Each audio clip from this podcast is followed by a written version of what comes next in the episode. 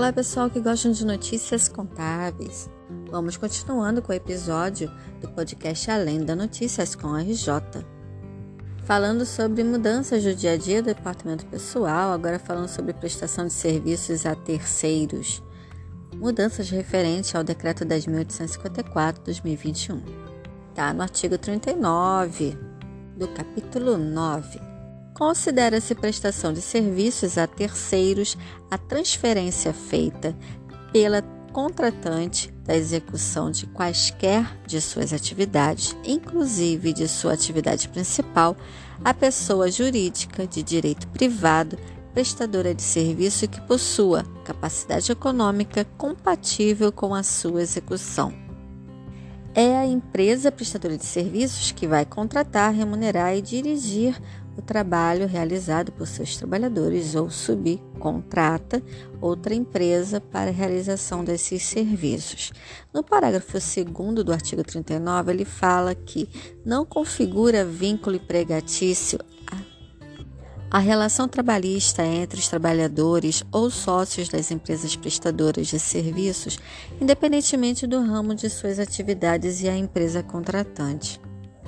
Em relação à fiscalização do Ministério do Trabalho, a verificação do vínculo empregatício referente a infrações trabalhistas, quando se tratar de trabalhador terceirizado, será direcionada à empresa prestadora dos serviços e não em relação à empresa contratante, exceto nas hipóteses de infrações previstas nos parágrafos 7 e parágrafo Parágrafo 8 e quando for comprovada fraude na contratação da prestadora, situação em que deverá ser indicado o disposto na Lei 6019 de 74 que houver sido infringido.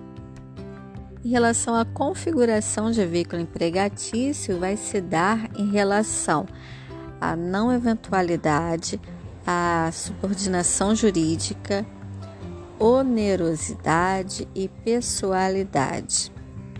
A mera identificação do trabalhador pelo uso de ferramentas de trabalho ou de métodos de organização operacional estabelecidos pela contratante não vai implicar a existência de vínculo empregatício.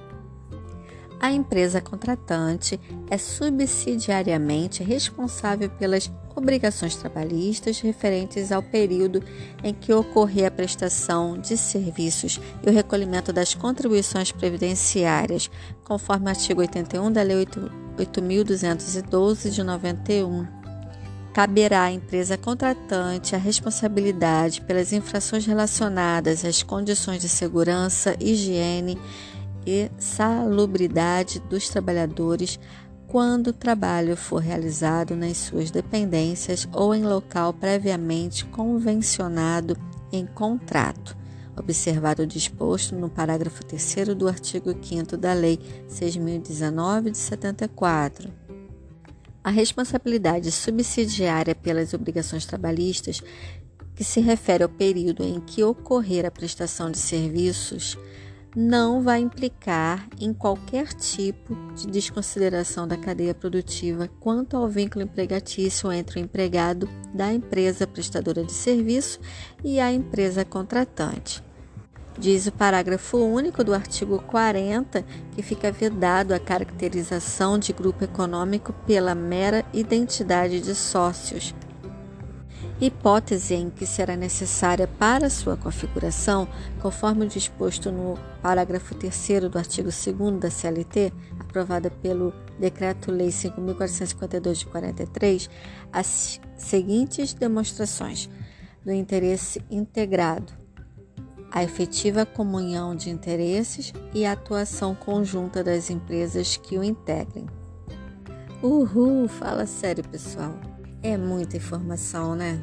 É por isso que é tão importante um veículo que traga para você diariamente essas informações. A Ascom RJ está conectando você na área contábil. O trabalho temporário será o nosso próximo episódio. Até lá, tchau!